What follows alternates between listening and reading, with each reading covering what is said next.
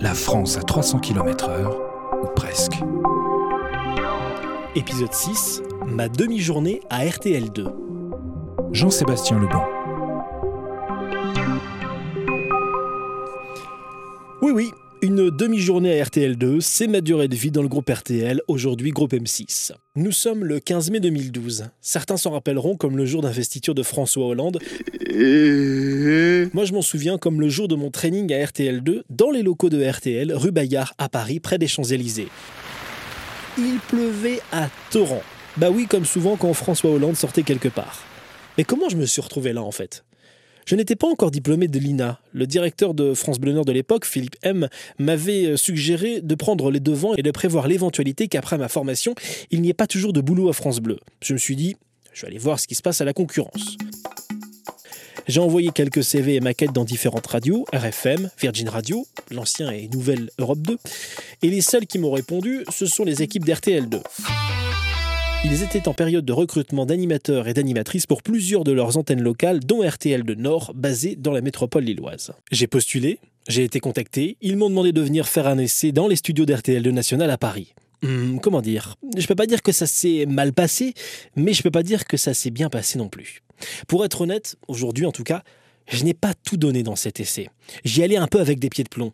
Je suis vraiment attaché au service public et je voulais bosser à France Bleu. J'ai bien fait car j'y suis toujours aujourd'hui.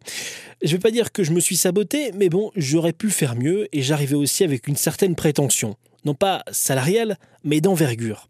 J'animais déjà sur la plus grosse locale du réseau France Bleu, France Bleu Nord en l'occurrence, et l'idée de parler à moins d'auditeurs me faisait pas peur. Le seul truc auquel je n'étais pas habitué, c'est le format de la radio. C'est une musicale, je suis sur une généraliste, c'est-à-dire en gros 4 micros de 20 secondes par heure et dire 30 fois RTL2 par micro, ça me faisait pas rêver non plus. Bon, je caricature un peu, hein, mais c'est pas tout à fait faux. Je suis arrivé rue Bayard. Je vous cache pas, j'étais quand même impressionné. Hein. Au même titre que quand je vais à la maison de la radio, j'étais à RTL. Qu'on aime ou qu'on n'aime pas, c'est quand même RTL. En l'occurrence, j'aime bien. Bon, moi, j'allais à RTL2 et j'aime bien aussi, mais à petite dose. Sur le perron d'RTL, il y avait Stéphane Bern. Eh ben oui, lui, il animait à l'époque euh, à la bonne heure.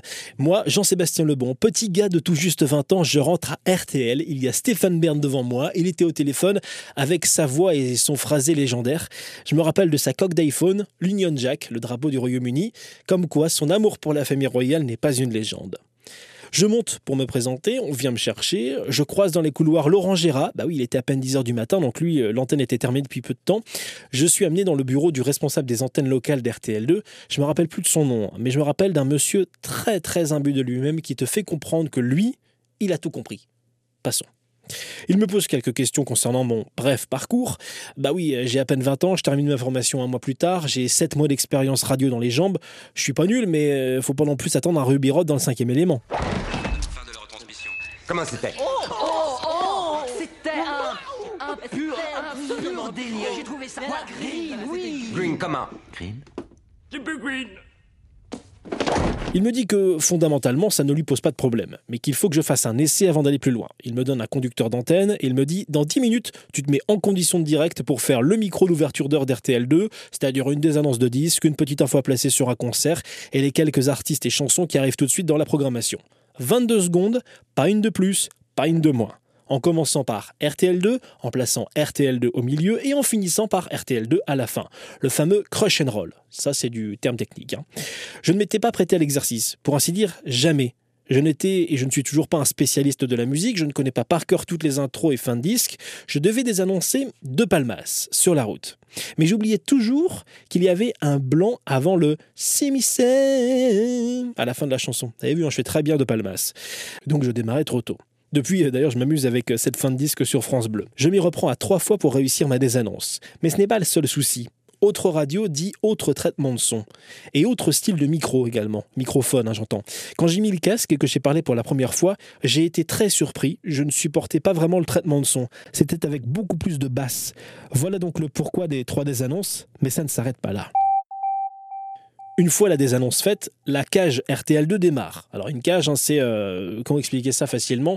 Pour ceux qui connaissent, en fin de compte, une cage, c'est ben, la fameuse cage des 22 secondes. Ça fait un petit jingle comme là vous allez entendre.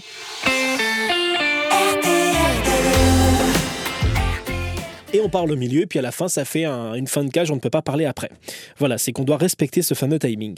Et c'est là que je dois faire mon speak. Bah, c'était pas joli, joli. Hein. J'avais du mal à rentrer dans le timing. Alors aujourd'hui, ça ne poserait plus de problème. Hein. J'ai l'info sous le nez, je le fais sans souci, mais à cette époque, c'était pas la même limonade. Alors le technicien était plutôt cool au début, mais au sixième essai, j'ai senti une certaine lassitude. Le septième a été le bon essai. Le résultat était satisfaisant, du moins pour mon niveau de l'époque. Nous nous arrêtons là, et je remonte dans le bureau du directeur des antennes locales. Il écoute, il reconnaît qu'il y a du potentiel, mais qu'il faut que je me fasse au format de la radio. Il me dit qu'il n'envisage pas de me mettre sur une antenne comme Lille, car trop grosse antenne.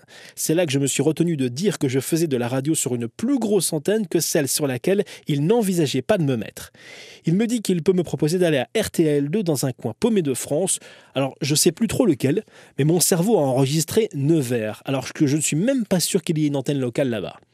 Alors, au-delà du propos qu'il tient, c'est la condescendance avec laquelle il l'a tenu. Ça faisait vraiment en gros, mon coco, t'es une sous-merde, j'ai une place dans un coin paumé où personne ne veut aller, mais il faut quelqu'un là-bas, tu débutes, tu vas pas me coûter cher. Peut-être que c'est pas ça qu'il souhaitait dire, mais en tout cas, c'est ce que j'ai ressenti.